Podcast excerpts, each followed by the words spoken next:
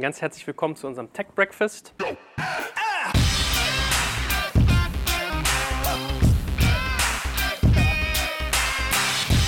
Schön, dass ihr da seid, aber natürlich auch schön, dass alle Neuen da sind. Ich bin Joel von Digital Kompakt. Der gute Stefan äh, ist gleich der Master of Celebrations, wenn ihr unseren Podcast schon kennt dann habt ihr bestimmt schon mal Berührung mit ihm gehabt, weil es einer der beliebtesten von allen ist. Also wer den Podcast noch nicht kennt, dann geht ihr einfach auf Spotify, Soundcloud, iTunes, was immer ihr nutzt und äh, tippt digital kompakt ein. Und da gibt es eine Reihe, die nennt sich High Performance Leadership. So. Und der erste Gedanke, den wir hatten, als wir über High Performance Leadership gesprochen haben, war nach so, ach du Scheiße, die Leute sind ja schon überlastet und High Performance, jetzt müssen die noch mehr können und noch mehr leisten. Oh Gott, oh Gott, da schaltet doch keiner ein. Und wir haben halt ganz schnell, also Stefan hat mich auch schon gecoacht und wir nehmen auch unsere eigene Medizin. Wir machen auch ein Teamcoaching nachher. Also äh, ich glaube sehr stark daran, was er tut und wir durften halt ganz schnell lernen, High Performance Leadership dreht sich darum, möglichst viel herauszutun aus dem, was man schon tut. Also nicht noch mehr und noch mehr Leistung immer und irgendwann hat man so einen, so einen Wackerstein auf den Schultern, sondern es geht darum, möglichst effektiv und effizient zu arbeiten. Viele von euch arbeiten ja wahrscheinlich in agilen Umgebungen. Also entweder wirklich so hardcore-agil im Sinne von Scrum, IT, kleine Sprints und irgendwie alles muss schnell gehen und ist immer klein getaktet aber auch ganz allgemein wird ja alles irgendwie immer agiler, immer flexibler, wie man handeln muss. Und wir hatten schon mal ein Tech Breakfast zu High Performance Leadership allgemein. Könnt ihr auch gerne mal die, die, die sozusagen nachträglich anhören. Und heute spitzen wir es nochmal ein Stück weit zu auf das ganze agile Thema. Und das wäre eigentlich auch schon mein Satz am Anfang. Habe ich noch was vergessen? Nee, alles wunderbar. Genau, dann äh, ist die Bühne jetzt dein. Du sagst bestimmt auch noch mal ein, zwei Sätze. Wie gesagt, stellt Fragen, stellt Fragen, stellt Fragen. Wir müssen euch nur mikrofonieren und dann läuft das. Ihr Lieben, mir liegt ja am Herzen, dass ihr immer top informiert seid als Hörer von Digital Kompakt, sei es zu Tools, sei es zu Vorgehensweisen, zu Trends, aber auch zu Strategien. Und in dem Zuge möchte ich euch gerne noch eine Konferenz für Retail Omnichannel und E-Commerce-Innovatoren vorstellen. Und zwar die E-Tail. Ja, Tail wie der Schwanz, E vorne dran, denn die E-Tail bringt die besten Köpfe der modernsten Einzelhändler aus Dach zusammen, um gemeinsame Wachstumsstrategien für das Jahr 2019 und darüber hinaus zu planen. Keine Werbung oder übergroße Egos, sondern stattdessen hunderte von strategischen Ansätzen, wie sich ein nahtloses und personalisiertes Online-Kauferlebnis bieten lässt. Das Ganze findet in Berlin zum Beispiel wieder am 7. und 8. März 2019 statt im Interconti Hotel, also beste Adresse. Meldet euch doch da mal an, kauft euch ein Ticket, könnt euch auch für Newsletter registrieren. Ist, glaube ich, ganz spannend, da auf dem neuesten Stand zu bleiben. Ich habe natürlich auch einen Code für euch. Wenn ihr ETGDK15 eingibt, schwer zu merken, deswegen schreibe ich es nochmal in die Show Notes beziehungsweise auf unsere Sponsorenseite, kriegt ihr 15% Discount. Man kann sich so eine Eselbrücke merken, E-Tail, E-T, G wie Gutschein, DK wie Digital Kompakt 15 bringt euch 15%, aber wie gesagt, einfach digitalkompakt.de slash Sponsoren, da nochmal nachlesen oder hier in den Show Notes. Schaut euch das mal an, E-Tail, die Konferenz für Retail Omnichannel und E-Commerce Innovatoren. Ja, vielen Dank. Also für alle, die mich noch nicht kennen, äh, Stefan Lammers und wir haben das äh, Unternehmen SLBB, haben da über 30 Berater, die für uns unterwegs sind. Und äh, wir beschäftigen uns mit dem Thema Einzelcoaching, also mit den Menschen, mit Teams und mit Organisationen und auch Teams und Organisationen, und da kommen wir nachher auch noch drauf, sind halt immer aus Menschen gemacht und nicht äh, aus Technik oder sonst irgendetwas, äh, sondern der Mensch hat eine ganz große Bedeutung. Das ist ja auch das, worum sich hier heute dreht. Wir wir haben zwei Foki, in denen wir unterwegs sind, nämlich einmal bei den Konzernen und auf der anderen Seite bei Startups. Und das ist total spannend und das wird uns heute auch immer wieder beschäftigen, so dieses Thema, wo sind wir eigentlich unterwegs? Ne? Also ähm, was macht die ganze Agilität mit Menschen, die sich in Konzernen befinden? So eine Denkweise. Und auf der anderen Seite auch nochmal das Thema, wie sind wir unterwegs eben in agilen Teams? Und da gibt es vieles, was sich auf die Persönlichkeit des Einzelnen bezieht. Wenn ich da als Leader unterwegs bin, als Führungskraft unterwegs bin, vielleicht nicht im traditionellen äh, Verständnis, wie man das aus einem Konzern gewohnt ist, aber trotzdem führt man ja. Und du hast gerade gesagt, es geht viel um Agilität heute. Ich würde eher sagen, es geht viel um Persönlichkeit heute.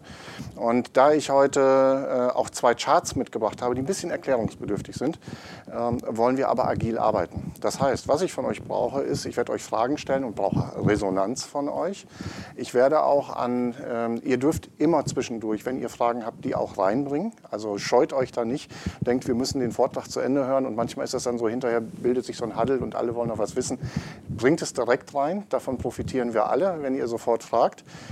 Ähm, die andere Geschichte ist, wir werden nachher auch eine Aktivität mit euch machen. Also entweder mit allen oder mit ein paar von euch und äh, freut euch drauf, da mal was auszuprobieren.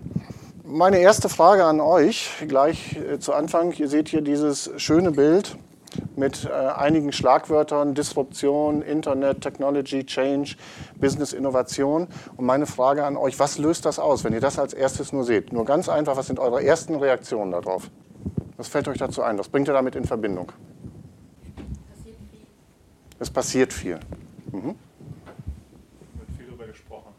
Es wird viel darüber gesprochen. Es ist gut, dass es so ist. Es ist gut, dass es so ist, ja.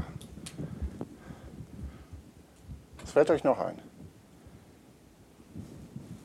Teil davon. Mhm. Geschwindigkeit? Ja. Herausforderung. Mhm. Opportunity. Ja. Also spannend, was, was ist. Also die Arbeitswelt verändert sich kolossal gerade. Ähm, und zwar aus zwei verschiedenen Richtungen heraus. Nämlich einmal aus der Richtung der Lust heraus, Opportunity und so weiter. Ne? Also ähm, wir sehen Möglichkeiten, Dinge anders zu machen, als das in der Vergangenheit gemacht worden ist.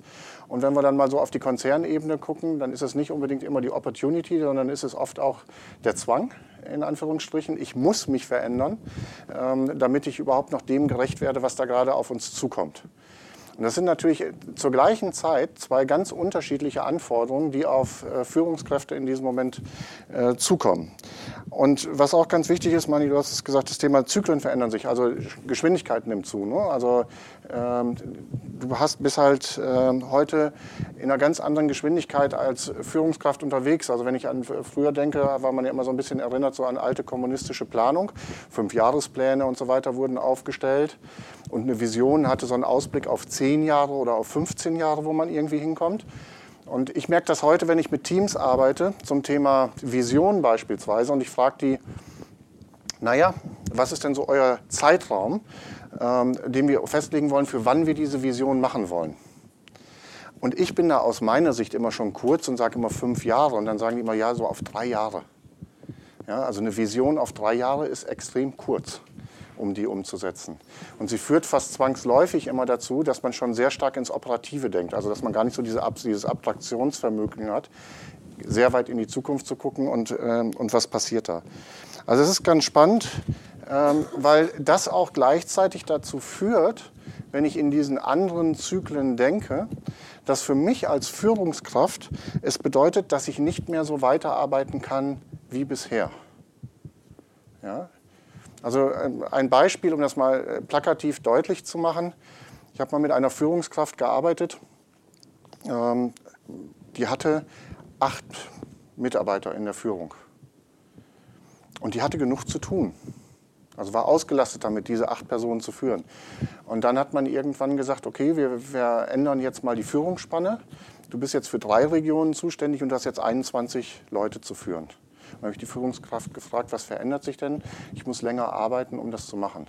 Du schaffst es natürlich nicht, wenn du mit acht vorher ausgelastet gewesen bist, die zu führen, jetzt auf einmal die gleiche Verhaltensweise zu haben, um 21 zu führen. Du musst was anders machen. Du musst generell darüber denken, nachdenken, wie verändere ich meine Arbeitsweise. Und das führt dazu, dass wir heute eben immer mehr über das Thema Selbstorganisation nachdenken. Und wenn wir jetzt eins überlegen dabei Selbstorganisation, dann reden wir immer gerne davon, dass Selbstorganisation bedeutet, dass wir, dass wir Verantwortung auch mehr den Mitarbeitern geben. Ja, das ist ja ein großer Teil der Selbstorganisation. Das heißt aber auch gleichzeitig, und das ist gar nicht so vielen in diesem Moment bewusst, dass wir, ähm, Selbstorganisation ist Führung, also wir geben nicht nur die Verantwortung weiter, sondern im Prinzip muss jeder Mitarbeiter auch in der Lage sein, selbst sich, sich zu führen und auch dann wieder andere zu führen, weil ich in einer ganz anderen Interaktion bin. Das heißt, im Grunde genommen kriegen wir gar nicht viel weniger Führungskräfte, sondern wir kriegen viel, viel mehr Führungskräfte, weil jeder Mitarbeiter von dem in der Selbstorganisation wird eigentlich ein Stück Führung verlangt.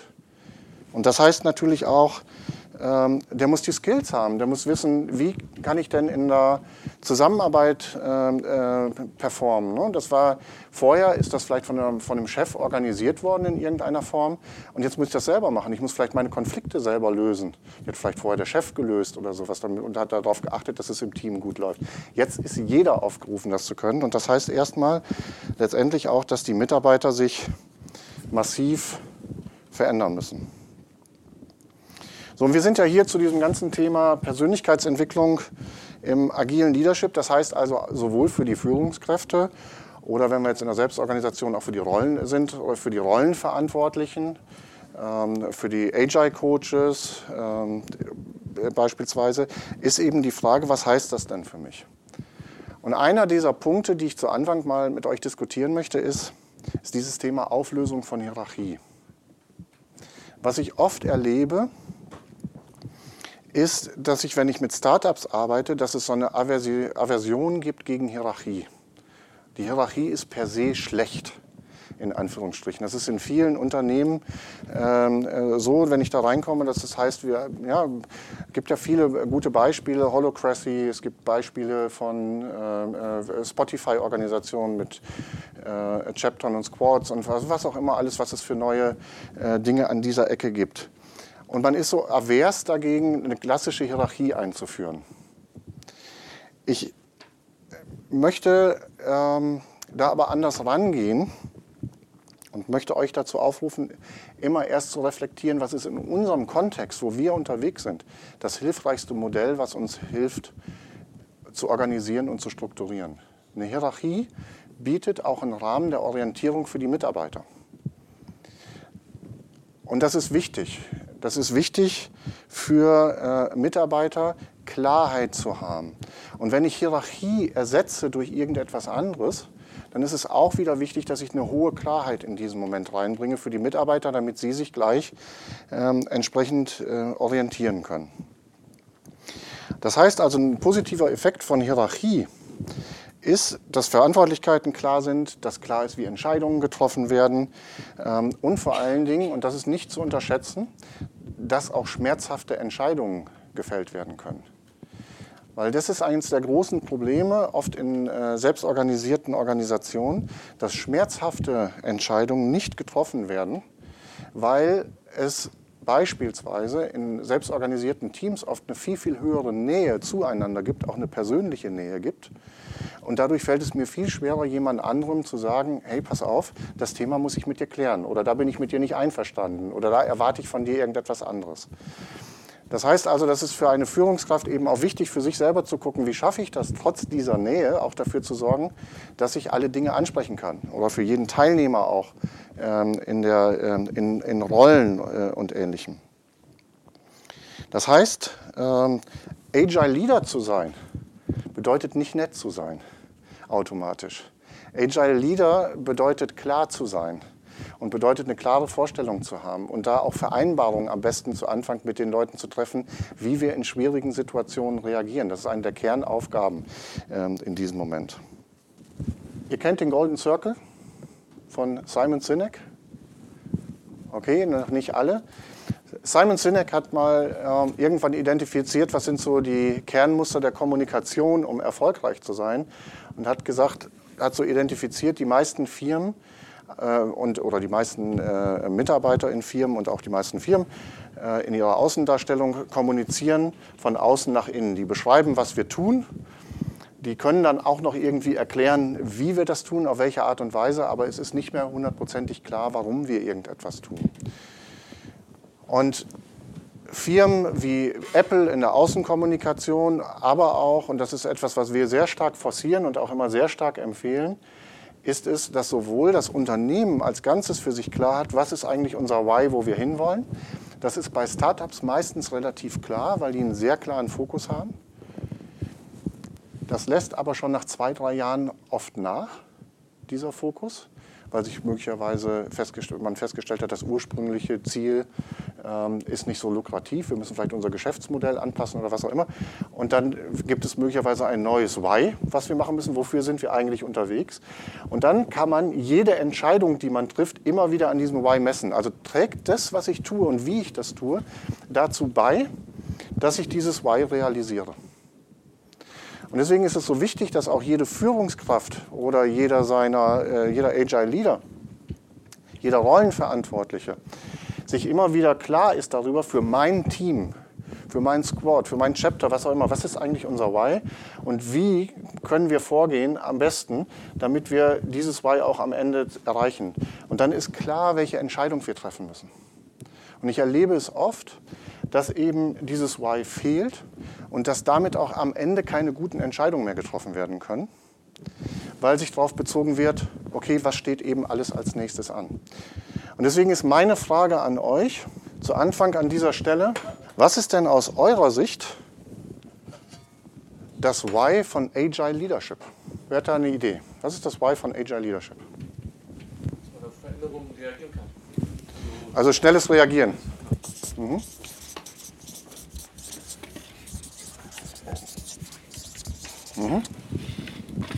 Dass man jedem erlauben kann, die beste Version von sich selbst zu sein.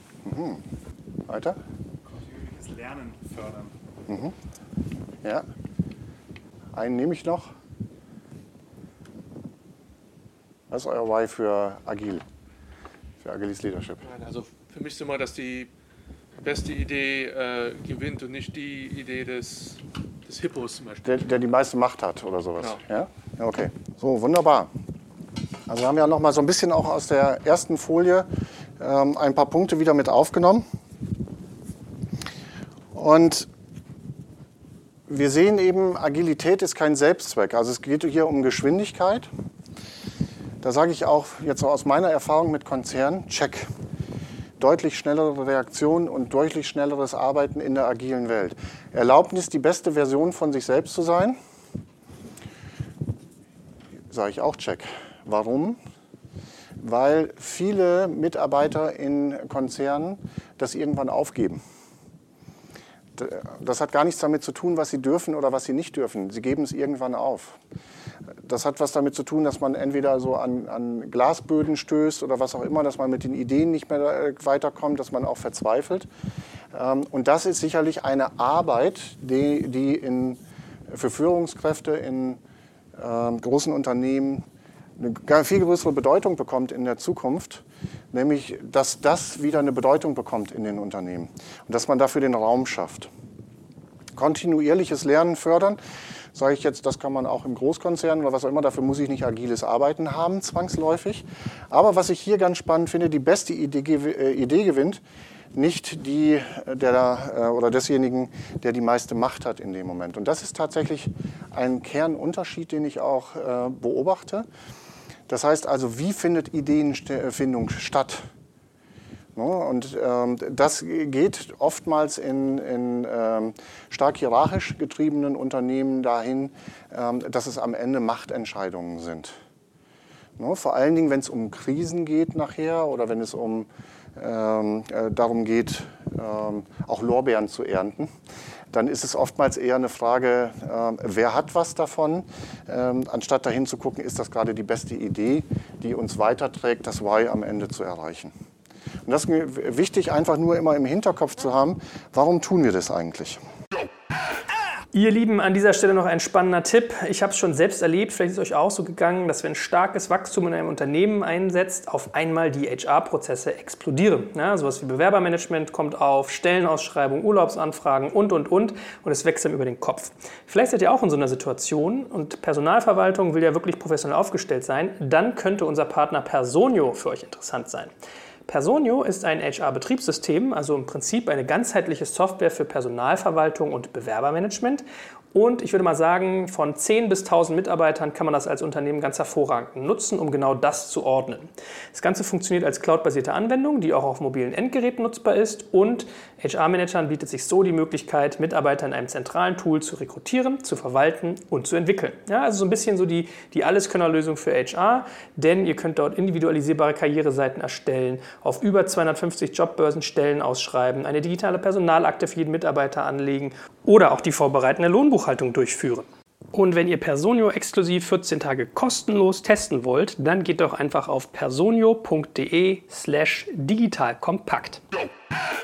Die, die Frage ist, was ist sozusagen, wenn ich in einer Entscheidungsfindung bin, also danke äh, für die Fragen, wenn ich in einer Entscheidungsfindung bin, was ist sozusagen der Treiber? Ist der Treiber sozusagen die Zielerreichung, die ich mit dem Unternehmen habe? Oder ist es beispielsweise Status und Ego des Einzelnen in dem Moment?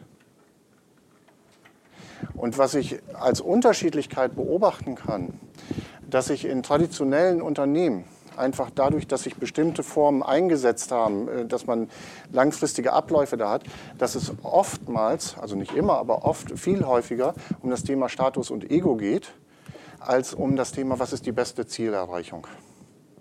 Und da sehe ich, sehe ich den Kernunterschied. Also was ist meine innere Haltung, die ich da im Moment bei der Entscheidungsfindung dazu habe.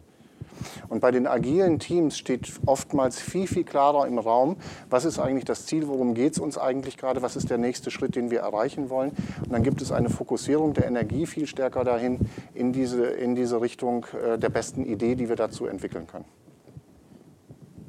Ich erlebe es aber auch, und da kann jetzt das Unternehmen ja reifer werden, also Startups auch reifer werden, fünf Jahre, sechs Jahre, wie auch immer, und dann verändert sich das auch. Ja, also dann sind da auch diese etablierten Muster wieder nach einer Zeit drin. Und, äh, oder es kommen Krisensituationen mit rein, wo man auf einmal Entscheidungen treffen muss.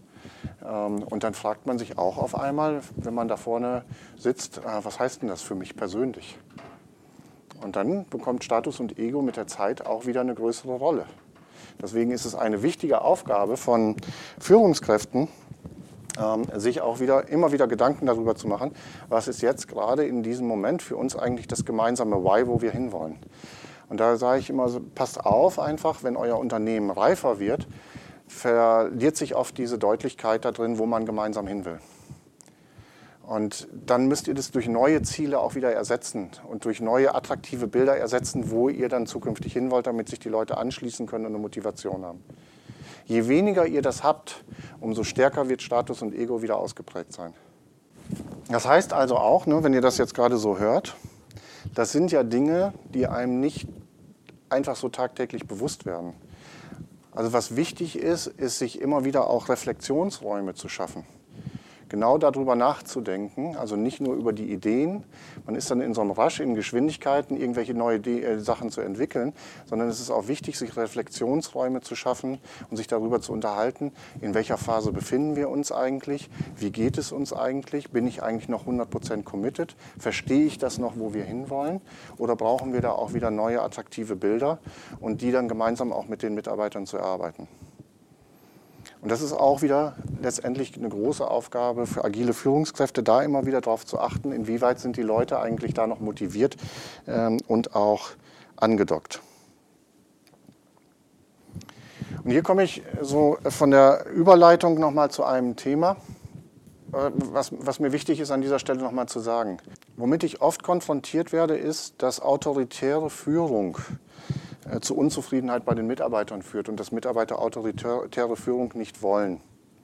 Es gibt gerade eine aktuelle Studie aus dem Agilitätsbarometer von 2017. Da hat man geguckt, demokratische ähm, Organisationsformen im Vergleich zu autoritären Organisationsformen.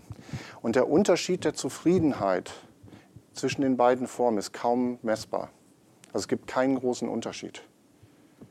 Also nicht alle Menschen, mit denen wir es zu tun haben, sind selbstverantwortlich und wollen das auch. Es gibt genug Menschen äh, in unserer Welt, die auch gerne einen sehr klaren Rahmen haben, die sehr genau wissen, was sie tun müssen, weil ihnen das letztendlich auch sehr viel Sicherheit vermittelt. Wir haben das mal erlebt selber äh, vor einigen Jahren mit einem äh, kleinen Unternehmen, 40 Mitarbeiter, die aus unserer Sicht damals schon im, im Finanzbereich sehr agil unterwegs gewesen sind. Und da stand an, dass sie verkauft werden. Und wir wollten sie darauf vorbereiten, dass sie da gut mit umgehen können. Und wir haben dann, die Mitarbeiter haben im Prinzip eine Übung kreiert, ein Teil der Mitarbeiter, die ging folgendermaßen. Wir haben als erstes dieses Unternehmen nochmal vorgestellt, haben gesagt, was sind so die Pro und Cons dieser Firma und haben uns dann in Kleingruppen zusammengesetzt und haben gefragt, was ist eigentlich das Tolle an eurer jetzigen Firma? Und haben die ganz viele Sachen gefunden, die sie beschrieben haben, haben die dann vorgestellt. Dann haben wir alle Mitarbeiter raus. Dann haben wir das ganze Setting geändert und haben das ganz, den ganzen Raum gebrandet mit Plakaten und so weiter auf Heuschrecke AG. Werde ich nie vergessen, diesen Tag. Ja, sehr beeindruckend. Und dann kam, hatten wir Folgendes abgemacht.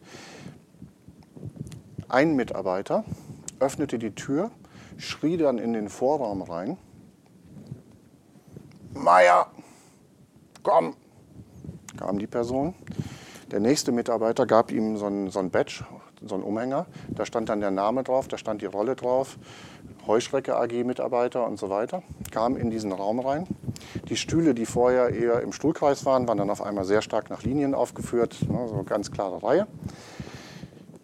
Und dann kam der nächste Mitarbeiter, hat gesagt, pass auf, deine Instruktionen sind, du bist jetzt bei Heuschrecke AG, hier wird nicht gelacht und so weiter, ihr unterhaltet euch auch nicht miteinander, ihr, du wirst gleich an deinen Platz geführt, setz dich dahin äh, und wir werden dir erzählen, was deine zukünftige Rolle ist. Ne, erstmal so großes Erstaunen. Hat ein, der nächste Mitarbeiter hat den geschnappt, hat ihn auf den Platz gesetzt. Und das haben wir mit jedem Mitarbeiter einzeln gemacht. So, und dann haben wir vorgelesen, was ist denn das Setting, in dem wir unterwegs sind. Also neue Firma, hochgradig autoritär, das sind jetzt eure Rollen, ihr habt die und die neue Kollegen und so weiter und so fort. Und dann, nach einer Zeit, nachdem die alle so in diesem Picture drin gewesen sind, ähm, haben wir das gleiche Setting nochmal gemacht und haben die in Kleingruppen zusammengesetzt und haben gesagt, und jetzt schreibt mal auf, was alles gut ist an der neuen Firma. Und ihr glaubt nicht, wie viele positive Attribute die in der neuen Firma gefunden haben. Das haben wir selbst nicht vorher geglaubt, dass es so viele positive Attribute an der neuen Firma gegeben hat. Und das war für mich damals so sehr beeindruckend äh, zu sehen, einfach nochmal, dass man aufpassen muss, dass man jede Situation, jeden Mitarbeiter immer explizit angucken muss und überlegen muss, was ist denn der Rahmen, den er braucht. Das ist halt unterschiedlich. Jeder Mitarbeiter ist unterschiedlich zu betrachten. Und das ist eben gerade wichtig auch bei dem Thema ähm, agiler Führung. So, und jetzt kommen wir zu unserem ersten etwas komplexeren Chart. Ähm, wir kommen in der alten Welt oben aus der traditionellen transaktionalen Führung. Transaktionale Führung, da geht es um Hierarchie, da geht es um klare Vorgabe, und äh, man verortet bei der transaktionalen Führung eher so den Machertypen und den Treibertypen. Und heute reden wir hauptsächlich über das Thema agile transformationale Führung. Und da verorten, verorten wir eher den Visionär oder auch den Coach. Das heißt, transaktionale Führung, auch wieder Aufgabenorientierung und Zielerreichung, also das Thema Vorgabe, Kontrolle sehr stark und im Bereich der agilen, transformationalen Führung, Mitarbeiter- und Teamorientierung sowie Visions- und Sinnvermittlung. Und wir haben da mal geguckt, wen ordnen wir da so ein. Und spannenderweise kommt man vielleicht nicht sofort drauf, so auf diesem Thema eher transaktional, Macher, argumentativ überzeugend, partizipativ beeinflussend, Komplexität managend, Mark Zuckerberg. Ja, also eher dieses Thema erledigt ist besser als perfekt. Dieses Thema Dinge ähm, äh, fertigstellen und sofort reinstellen ist eigentlich eher eine äh, äh, transaktionale Haltung. Wir haben dann, wer kennt den? Winterkorn, VW-Chef, Ex. Ja?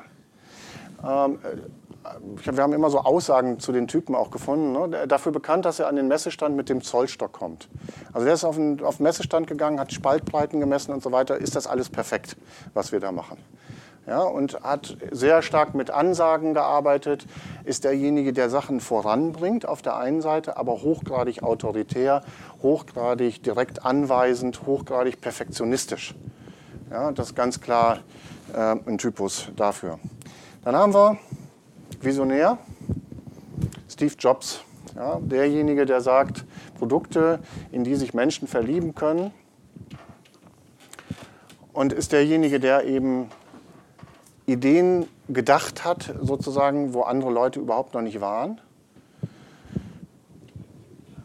Und ist derjenige, der eben intellektuell stimuliert, der Wandel treibt und der inspirierend motiviert.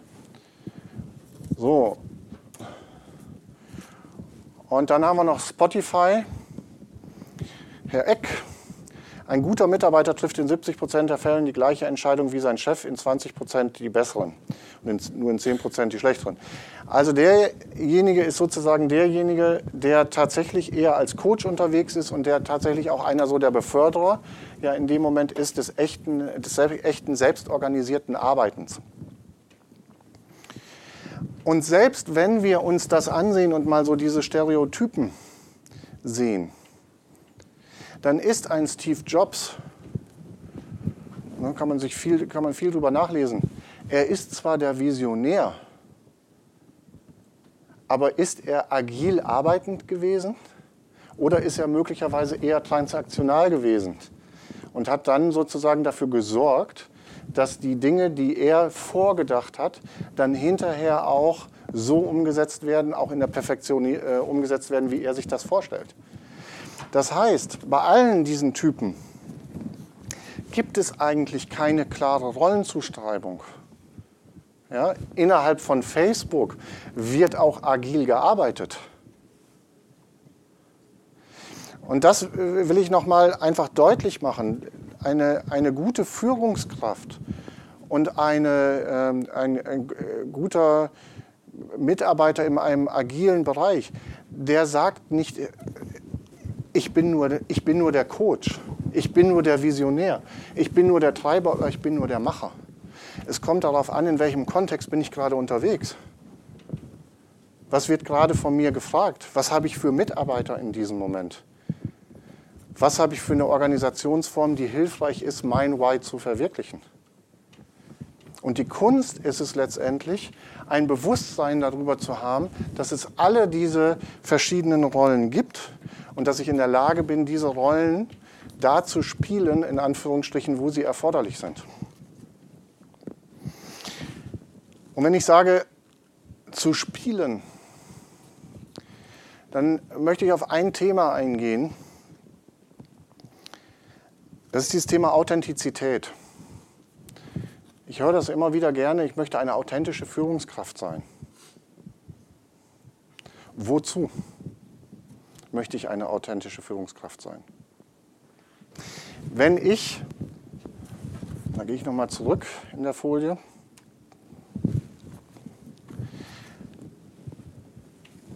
es gibt ein Why für mein Unternehmen oder für die Aufgabe, die ich machen muss. Ja, also wo wollen wir hin? Es gibt ein Ziel, es gibt eine Idee, was auch immer.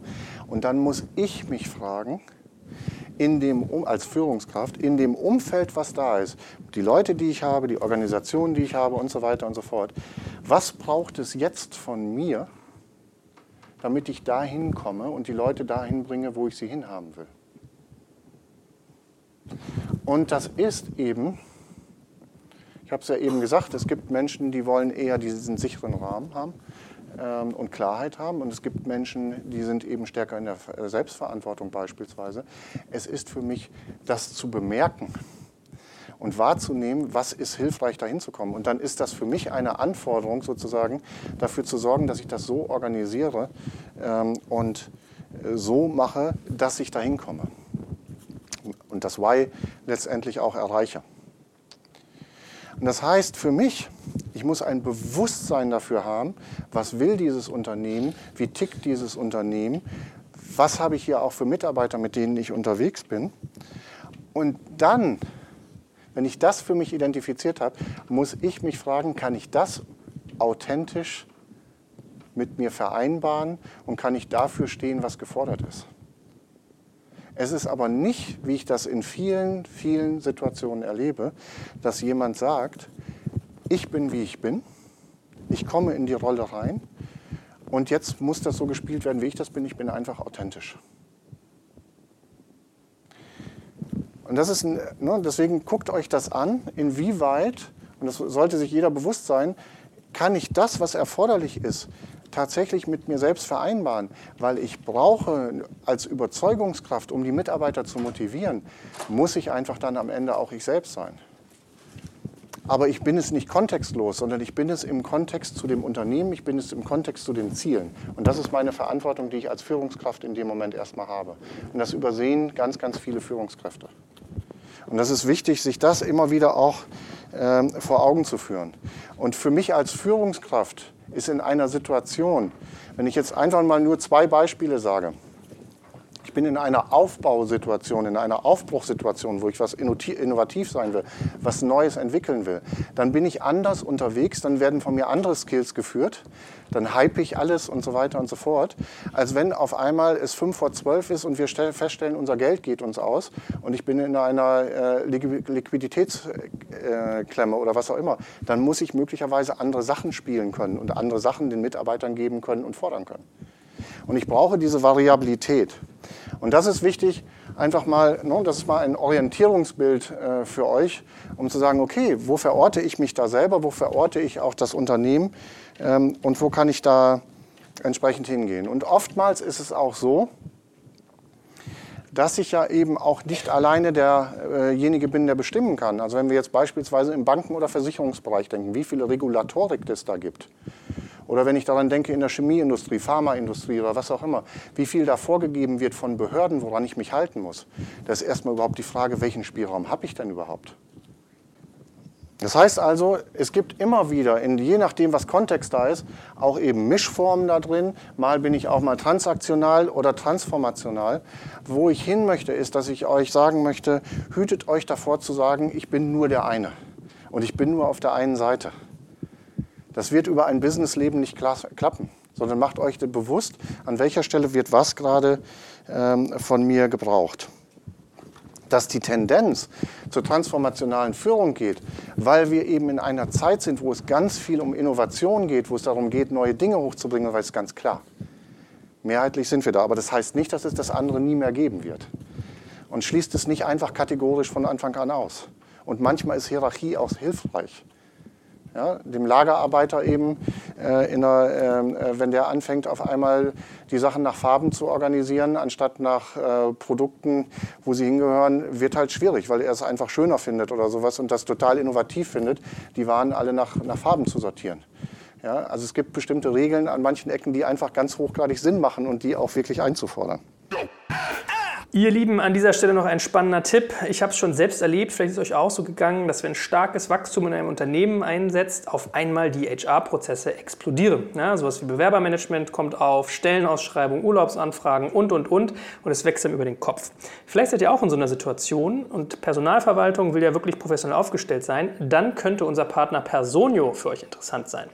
Personio ist ein HR-Betriebssystem, also im Prinzip eine ganzheitliche Software für Personalverwaltung und Bewerbermanagement und ich würde mal sagen, von 10 bis 1000 Mitarbeitern kann man das als Unternehmen ganz hervorragend nutzen, um genau das zu ordnen. Das Ganze funktioniert als cloudbasierte Anwendung, die auch auf mobilen Endgeräten nutzbar ist. Und HR-Managern bietet sich so die Möglichkeit, Mitarbeiter in einem zentralen Tool zu rekrutieren, zu verwalten und zu entwickeln. Ja, also so ein bisschen so die, die Alleskönnerlösung für HR, denn ihr könnt dort individualisierbare Karriereseiten erstellen, auf über 250 Jobbörsen Stellen ausschreiben, eine digitale Personalakte für jeden Mitarbeiter anlegen oder auch die vorbereitende Lohnbuchhaltung durchführen. Und wenn ihr Personio exklusiv 14 Tage kostenlos testen wollt, dann geht doch einfach auf personio.de slash digitalkompakt. Das heißt also, wenn ihr an eure Zukunft denkt, wenn ihr daran denkt, wie ihr als, äh, als Leader agiert, dann ist es einfach ein, äh, ganz wichtig, für sich eine innere Haltung zu entwickeln und eine Klarheit darüber zu haben, was heißt das für mich, was wird von mir eigentlich in dem Moment gefordert. Ich bin halt, man nennt das heute ja auch so schön Servant Leadership, ich bin halt ein Diener, ein Unterstützer, um zu ermöglichen, dass das Unternehmen am Ende erfolgreich wird. Und da ist ein Part da drin, dass es auch den Mitarbeitern gut geht, dass sie innovativ sind und so weiter und so fort. Da gibt es ganz viele unterschiedliche Derivate da drin. Aber in den wenigsten Fällen ist es sozusagen, dass es erfolgreich ist auf Dauer, dass es nur den Mitarbeitern gut geht und die ganz viel Spaß haben und am Ende auch ein produktives Business dabei rauskommt. Es gehört zusammen. Also es gibt nicht das eine oder das andere, es gehört zusammen aus meiner Sicht. Beide Sachen spielen eine Rolle. Wenn wir den Rahmen kennen, wenn wir ein Geländer haben und nichts anderes ist auf Klarheit an dieser Stelle, dann können wir dieses, diesen Rahmen auch ausnutzen dann können wir bis ans Ende gehen. Mitarbeiter, die diesen Rahmen nicht kennen, die keine Klarheit haben, wo ich einfach nur denke, sucht euch diesen Rahmen selber, werden möglicherweise nur die Hälfte des Weges gehen oder, oder stehen bleiben oder was auch immer, weil sie möglicherweise entweder Angst haben, Fehler zu machen oder weil sie denken, ach, hier ist der Raum schon zu Ende, weiter kann ich gar nicht gehen. Das heißt, es spielt viel größer eine Bedeutung, was habe ich in meinem Leben bisher schon erlebt. Und nicht das, was habe ich eigentlich für Möglichkeiten. Das heißt, Innovationsprozesse, die da sind, also wenn man sich anguckt, Innovationsprozesse, wie sie strukturiert sind, sind nicht, ich gebe den ganzen Raum frei und ihr könnt jetzt machen, guckt euch Design Thinking an oder was auch immer. Es gibt klare Prozesse, es gibt klare Abläufe. Und die helfen zu strukturieren und helfen, das ganze Potenzial auszunutzen. Also verfallt nicht, wie ich das manchmal erlebe, in diesen Irrglaube, Selbstverantwortung oder auch Agile Leadership bedeutet, die totale Freiheit zu geben. Die totale Freiheit bedeutet für viele Menschen die totale Unsicherheit. Also es braucht Klarheit, es braucht Strukturen, Spielregeln und es braucht eben einen Rahmen, weil dann können die Menschen auch wirklich den ganzen Raum, den sie zur Verfügung haben, entsprechend ausnutzen. Und da ist eben auch wichtig im Hinterkopf zu haben, Google hat eine Studie zu diesem Thema gemacht, nämlich was macht die Teams besonders erfolgreich? Projekt Aristoteles. Wer kennt das von euch? Ja, eine Person.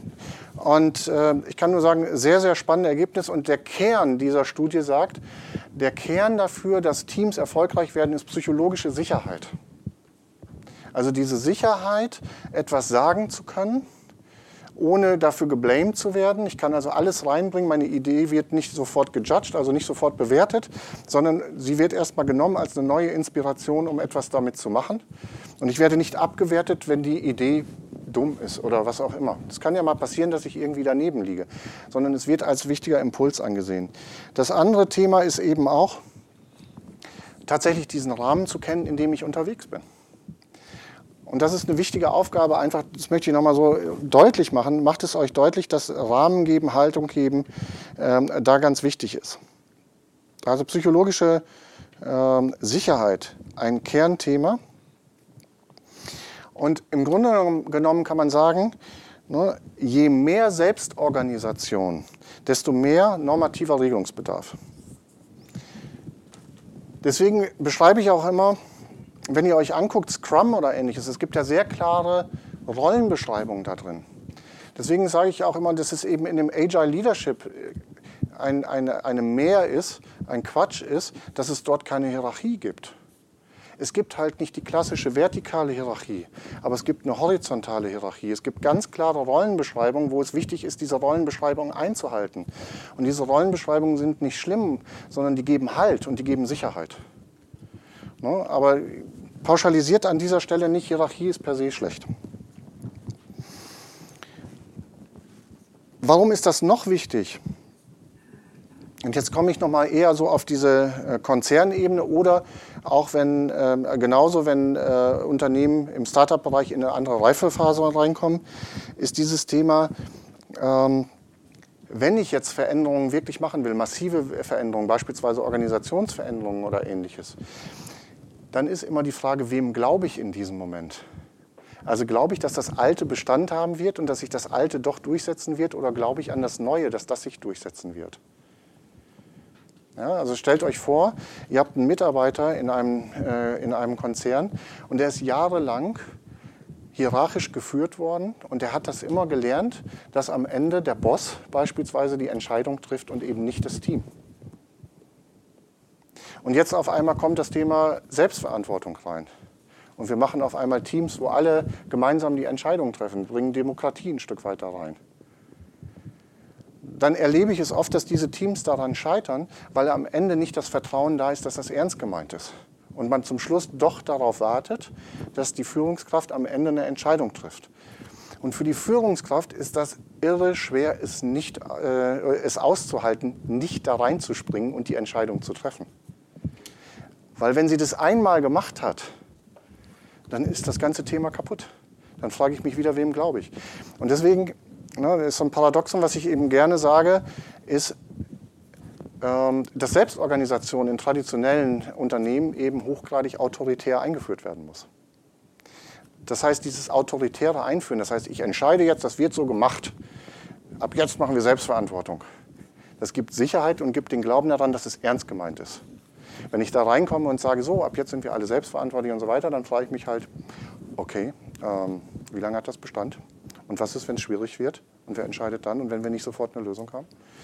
Ja, also da ähm, macht euch äh, Gedanken und es führt dazu, dass wir eben äh, Ambidextrie, dass wir in vielen Unternehmen im Prinzip auch zwei verschiedene Betriebssysteme haben. Also auf der einen Seite ein autoritäres Betriebssystem und gleichzeitig ein selbstorganisiertes Betriebssystem. Und das ist auch wieder wichtig, sich bewusst zu machen, wenn ich so etwas habe, dass es diese Unterschiede gibt. Und was heißt für mich als Führungskraft, auch in der Interaktion mit anderen, was heißt dieser Unterschied, wenn das gleichzeitig vorhanden ist? Das heißt, gerade wenn ich einen großen Wandel in Richtung Selbstverantwortung bringe, ähm, dann habe ich meistens nicht sofort die ganze Organisation auf Selbstverantwortung, sondern es gibt viele Bereiche, die erstmal noch in der alten Version weiterlaufen. Und wie schaffe ich das, dass daraus nicht ein, das eine gegen das andere wird, sondern wie schaffe ich das, das so zu organisieren, dass es ein Miteinander wird. Und das geht vor allen Dingen eben wieder über diese Selbstreflexion und auch wieder über dieses Thema äh, Bewusstsein zu schaffen. Ich habe euch ja gesagt, ich habe euch zwei Charts mitgebracht. Und wir kommen immer mehr so in dieses Thema Persönlichkeit. Und hier haben wir ähm, ein, äh, eine, äh, ein Chart von der IMD, haben die zusammen mit der Metaberatung zusammen erarbeitet und das finde ich sehr spannend, das möchte ich euch kurz äh, mal vorstellen. Es gibt erstmal von außen vier Grundhaltungen und Grundfähigkeiten, die ein agiler Leader mitbringen sollte. Nämlich auf der einen Seite das Engagement, ja. Engagement heißt, dass ich also Energie schaffe, selber reinzubringen und auch bei den Leuten zu erzeugen. Das erfolgt dadurch, dass ich gut zuhöre, dass ich weiß, was sind die Motivatoren der einzelnen Leute. Wie schaffe ich es denn, Energie auch zu erzeugen? Das ist das Visionäre. Also was ist mein zukünftiger Plan? Was ist meine Vorstellung davon, wo wir landen werden? Ich bin in der Lage, über heute hinauszudenken und über morgen hinauszudenken. Was sind meine Ziele sozusagen für diese Woche und für nächste Woche? Sondern ich habe einen Plan, wo ich insgesamt mit der Mannschaft irgendwo hin will. Und eine Vorstellung davon. Das Thema der Anpassungsfähigkeit. Wir haben permanent neue Anforderungen, wir haben permanent neue Begebenheiten. Mitarbeiter, die heute noch voll motiviert waren, morgen irgendwo anders was entdeckt, was viel attraktiver ist und was sie viel besser finden, dann bin ich im Wettbewerb vielleicht gegen andere äh, Attraktoren. Wie schaffe ich darauf äh, Einfluss zu nehmen beispielsweise? Und eben auch da diese Bereitschaft zu haben, immer wieder zu gucken, ist das, was ich gestern entschieden habe, noch das Beste, was ich tun kann. Aber wenn ich es mache, ist nicht hinterrücks, also wenn ich jetzt was Neues entscheide, nicht einfach äh, das reinzubringen, sondern auch klar zu sagen, weshalb entscheide ich mich plötzlich anders? Und nicht Angst davor zu haben, das zuzugeben, dass ich auf einmal gestern das gesagt habe und heute was Neues mache. Und auf der anderen Seite, und das ist ein ganz zentraler Punkt, deswegen bringe ich den auch als letzten, ist das Thema Bescheidenheit. Ich akzeptiere, dass andere mehr wissen als ich. Und ich habe einen, einen äh, äh, Kunden, mit dem ich arbeite, und ich finde das total toll. Äh, zwei junge Gründer. Und deren Grundprinzip ist es, wir stellen nur Leute ein, die besser sind als wir. Das ist das einzige Maßgabe, die die haben. Und das finde ich einfach total klasse. Und die haben eine Truppe zusammen, die ist außergewöhnlich. Und sie ist auch außergewöhnlich motiviert und macht außergewöhnliche Leistungen und kriegt auch das Feedback vom Kunden. Die wissen sehr gut, sind sehr gut äh, reflektiert und wissen auch, was sie können und was sie nicht können. Ähm, und suchen tatsächlich immer sehr stark auch nach den Gegenpolen und nach den Ergänzungen an der Stelle, wo ihre eigenen Begrenzungen sind. Und suchen wirklich die Spezialisten in den einzelnen Bereichen. Geht es da auch um Erfahrung oder geht es da eher um. Da geht es vor allem, also es geht sehr stark um Erfahrung, es geht aber vor allen Dingen auch um Haltung. Also mit welcher Energie bin ich da, mit, welcher, äh, mit welchem äh, Drive treibe ich bestimmte Dinge nach vorne. Aber es geht auch um, ähm, um Erfahrung und es geht auch um, ähm, ja, aber es geht vor allen Dingen um die Einstellung. Die Leute sind gut ähm, und es ist das alte Prinzip ähm, der Soziodemokratie, äh, der Sozio, äh, fällt das Wort gerade nicht ein, Entschuldigung. Ähm, aber äh, unsere Freunde sind ja oft Abbilder von uns selbst. Ja, ähm, äh, und das heißt also, wenn du es schaffst, eine Bewegung aufzubauen, richtig gute Leute einzustellen, dann bist du auch ein Anziehungspunkt für richtig gute Leute. Wenn die feststellen, dass in deiner Organisation richtig gute Leute sind, dann wollen die richtig guten Leute da auch hin. Und wenn du das in einem Fokus hast und das auch nach außen trägst, dass das dein Fokus ist und dass du keinen Schiss hast davor, richtig gute Leute in dein Team reinzuholen, dann bist du einfach auch offen für eine bestimmte Klientel, die echt Bock hat, bei dir zu arbeiten. Weil das ist nicht selbstverständlich. Richtig gute Leute leiden, die jetzt beispielsweise keinen Bock haben, Führung zu übernehmen, die leiden oft darunter, dass sie Führungskräfte haben, die permanent Angst haben, dass die anderen besser sind als wir selbst. Ja, und damit kannst du eine echte Sogwirkung erzielen. Und die machen das und das funktioniert echt super. Du hast eine Frage. Thema Akzeptanz Ja. der Führung, wenn doch alle im Team besser sind wie die Führung. Ja. Ähm, da nenne ich jetzt mal ein Beispiel aus meiner ähm, eigenen Zeit. Ja, da sind wir bei dem Thema jetzt Bescheidenheit und Demut an dieser Ecke. Ähm, es gab vor, einiger Zeit, äh, vor, vor langer Zeit, als ich noch in der Corporate World war, bin ich auf einen neuen Job gegangen. Und werde ich nie vergessen, da bin ich mit meinem äh, Chef nach Berlin gefahren und sollte in einem Projekt eine Projektleitung übernehmen. Und dann hat er mich für verschiedene Parts, das waren verschiedene große Firmen, die zusammengearbeitet haben, hat er mich für verschiedene Parts vorgeschlagen. Und dann bin ich immer zu ihm gegangen und habe gesagt, äh, ich verstehe das nicht, das kann ich nicht, das kann ich nicht und das kann ich nicht. Dann hat er gesagt, ja, das müssen Sie doch können. Ich sage, nee, kann ich aber nicht. Ist nicht mein Thema. Also er hat mich völlig falsch eingeschätzt dafür. Und dann hat er zu mir gesagt, naja, ich habe Sie da erstmal eingetragen und so weiter, damit wir erstmal als Firma diesen Platz besetzt haben und so weiter. So, sind wir nach Hause gefahren und ähm, muss ich echt sagen, es war für mich eine ganz blöde, mehr als blöde Situation. Du fängst irgendwo neu an, wirst auf den Platz gesetzt sozusagen. Es war in der ersten Woche, wo du als Projektleiter für alle möglichen wichtigen Sachen eingesetzt wirst und denkst, du hast keine Ahnung. So. Dann habe ich irgendwann festgestellt, wie dieses Unternehmen arbeitet, anders als ich es bisher kannte. Ich habe mir ein Team zusammengestellt. Und das Team waren fast alles, also es waren Doktoren, Professoren und sonst irgendwie von allen möglichen Unis und so weiter. Die waren mir fachlich und so weiter total überlegen. Ich hatte fünf Leute damals in meinem Team. Und ich bin damals hingegangen und habe gesagt, Leute, ich habe keine Ahnung von dem Thema aber ich bin der Projektleiter. Und ihr seid die Leute, die die Kompetenz in den einzelnen Sachen haben. Und meine Aufgabe ist, euch zu organisieren und euch den Rahmen zu schaffen, dass ihr gut arbeiten könnt. Und nach diesem Gespräch, das war unser Kickoff sozusagen in diesem Team, und nach diesem Gespräch ist einer der Professoren auf mich zugekommen und sagte, Herr Lammers, der einzige Unterschied zwischen uns beiden ist der, dass ich etwas fleißiger war als Sie. Und deswegen habe ich einen Professorentitel und deswegen weiß ich auch an der einen oder anderen Stelle irgendetwas. Machen Sie sich keine Gedanken, organisieren Sie uns das und den Rest machen wir. Und wir haben ein super erfolgreiches Projekt gemacht. Und die haben mir zum Schluss gesagt, ob sie Doktor sind oder ob sie Professor sind oder nicht. Das war in diesem Projekt völlig egal. Sie haben aber immer geschafft, die Leute zu motivieren und die Leute an den richtigen Stellen zusammenzubringen. Es kommt nicht darauf an, ob ich der fachliche Experte bin. Es kommt darauf an, mit welcher Einstellung ich da reingehe und wie ich auch mit den Leuten in diesem Moment interagiere. Und das ist das, was heute Leadership ausmacht. Das meine ich auch mit Servant Leadership, dafür zu sorgen, dass der Rahmen stimmt. Und mir fällt das gerade, danke für diese Frage, mir fällt das gerade echt ein, dass ich das selber eigentlich damals 1998 selber gemacht habe, ohne dass, dass ich es je hätte so benannt. Und das funktioniert. Und es geht darum, aber dass man ehrlich ist und dass man da sozusagen zu sich selbst steht. Und nicht, dass ich hätte ja auch hingehen können und hätte einen Macker machen können und hätte so tun können, als wenn ich was könnte. So, und dann gibt es drei, also das ist mal jetzt so die Kernhaltungsthemen und dann gibt es drei Kernmaßgaben für agiles Führen. Also einmal dieses Thema hyperbewusst zu sein.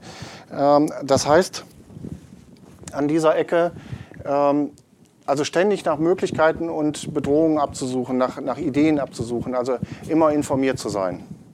Ja, das ist das Thema, ähm, Ja, bei, bei, mir ist es beispielsweise jeden Morgen, bevor ich ins Bad gehe, bin ich am Computer. Ich habe meine acht Top-Seiten, wo ich, so, ich nenne das immer die Morgenlage checke, plus die Social-Media-Ebenen, damit ich weiß, wenn ich in diesen Tag reingehe, wenn ich mit einem CEO oder sonst wem spreche, dass ich vorbereitet bin für das, was ansteht. Ich kann mit dem über die aktuellen Themen, ich weiß, wie gerade die Börse in Amerika gelaufen ist, in Asien, in sonst irgendetwas, das habe ich da und ich habe ein Bewusstsein dafür, wo es hingeht. Ja, oder letztens war ich bei einem äh, äh, Akquisitionsgespräch bei einem Chemieunternehmen. Ich komme nicht aus der Chemie. Ähm, und ähm, ich hatte eine Kollegin mit, die neu bei uns ist. Und die sagte, in dem Moment, wo du dem die Lage der Chemieindustrie erklärt hast, wo das hingeht, da hat er sich total entspannt, hat er verstanden, dass du auf der oberen Ebene mitspielen kannst. Das habe ich aber nicht vorher vorbereitet oder was auch immer, sondern es kommt aus der Morgenlagebeobachtung, die ich jeden Morgen mache, habe ich mir die eins und eins zusammengezählt und habe überlegt, was heißt das denn in dem Kontext. Ja, also immer wieder, bitte? Das dauert für mich tatsächlich äh, eine halbe Stunde, weil ich das ja regelmäßig mache brauche ich eigentlich fast nur noch die Schlagzeilen und gucke ansonsten, wenn wirklich was außergewöhnlich Neues ist, äh, gucke ich da noch mal rein, aber ich habe die in einer halben Stunde durch. Also ich lese nicht jeden Artikel bis zum Ende oder sowas. Es geht darum, dieses eben deswegen auch dieses Hyperbewusste, ne? also ein Gefühl dafür zu haben, was passiert gerade in diesem Moment in der Welt. Ja? Was sind denn deine Seiten? Meine Z die Seiten, die du dabei anschaust oder welche Informationsmaterialien? Ganz unterschiedlich. Das ist, äh, also die, äh, das ist T3N. Das ist ähm, die Bildzeitung, Fokus, Handelsblatt, äh, NTV. Das ist äh, Faznet. Ähm, ich gucke mir an, äh, wie die Bitcoins sich gerade entwickeln. Das ist für mich ein Thema. Ähm, bin da nicht mehr investiert, aber es ist eine spannende äh, Geschichte und gucke auch auf das Thema Rohstoffe und ähnliches, wie sie sich entwickeln. Goldpreise, Euro und ähnliches. Das sind so die, die Themen. Stefan, wir machen mal Medienschau zusammen, ey. Wieso? Da fehlte digital kompakt, da fehlte was anderes.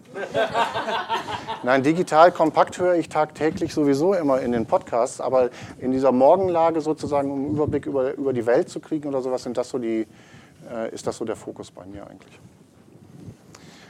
Ähm, ich gucke aber auch NBA morgens, wie die Deutschen alle gespielt haben, um das, um das nochmal reinzubringen. Okay, und dann äh, haben wir die nächste Thematik, sachkundige Entscheidungsfindung. Also das heißt, ähm, eben Daten auszuwerten. Äh, das führt jetzt auch schon so ein bisschen da rein, was ich gerade gesagt habe, ist auch teilweise drin, eben daraus auch Entscheidungen zu treffen. Aber das sind natürlich in euren Bereichen noch ganz andere Daten, die von relevant sind. Und dann eben die Bereitschaft zum schnellen Handeln. Ja, also wir haben gerade die Situation, dass ein großer Auftrag bei uns gerade unklar ist, wie der, ähm, ob der kommt oder ob der nicht kommt.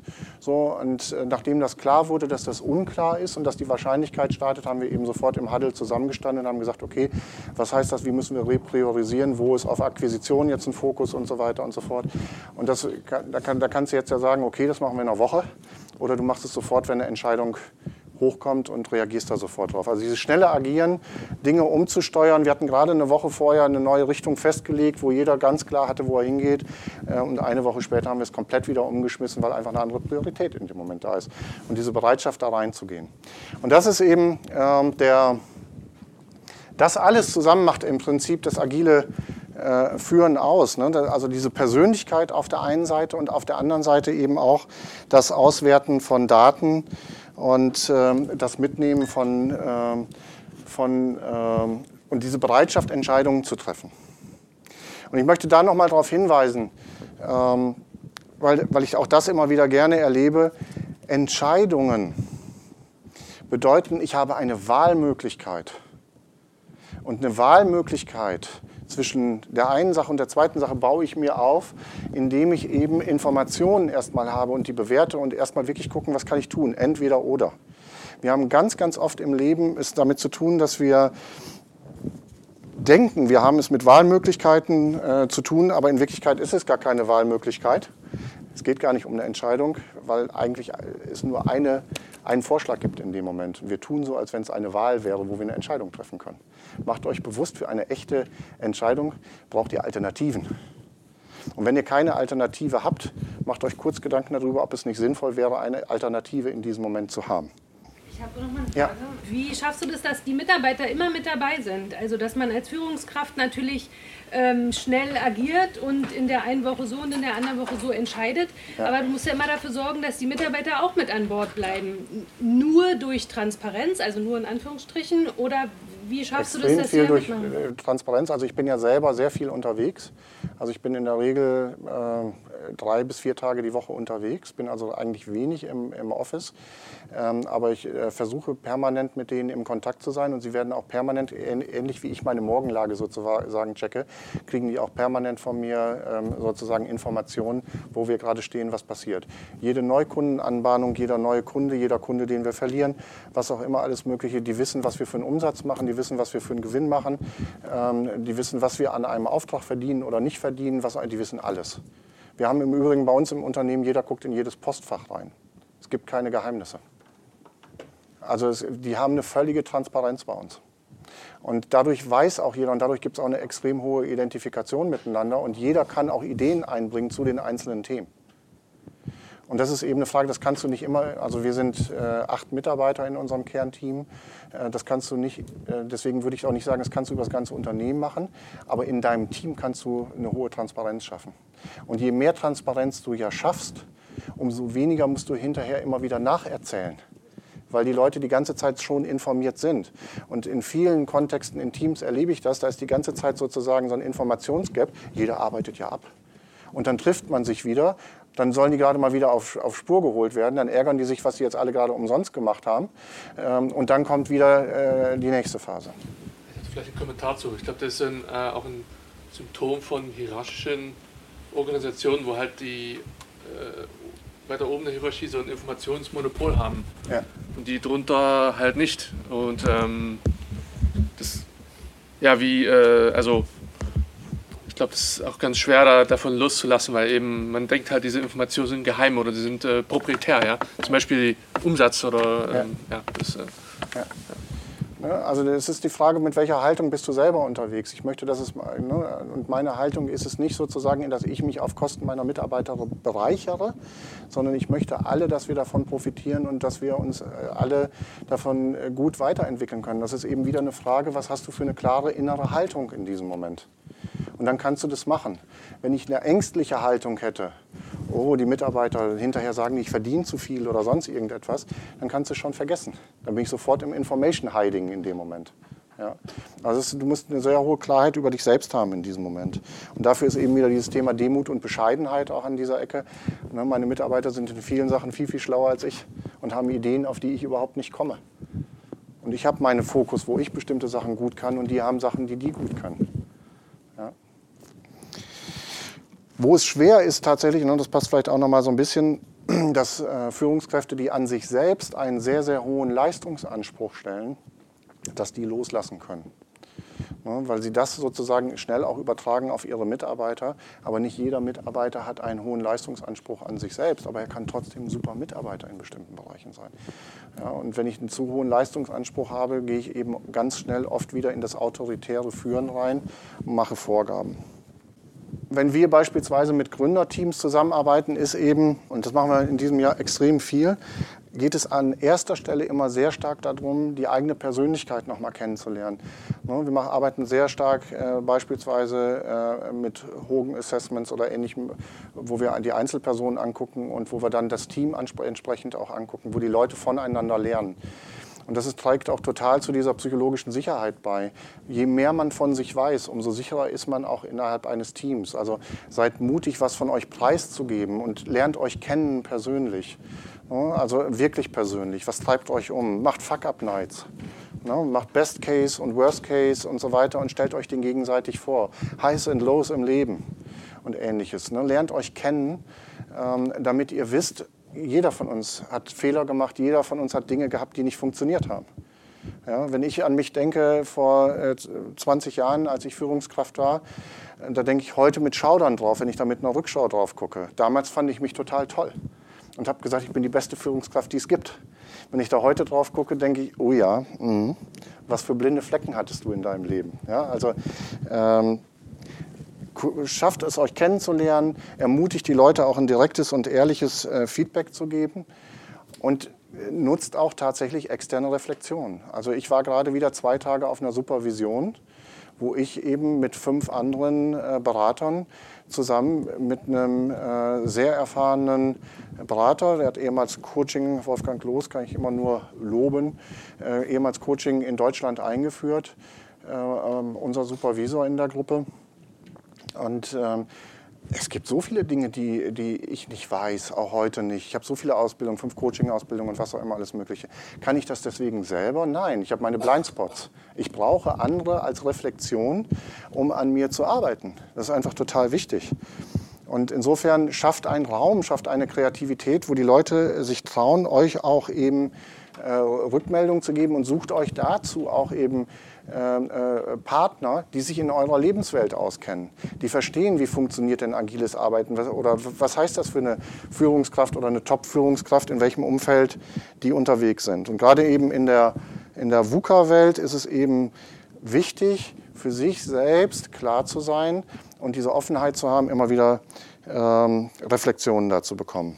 Also nochmal zurück, Haltung gibt Halt und denkt vielleicht nochmal so dran,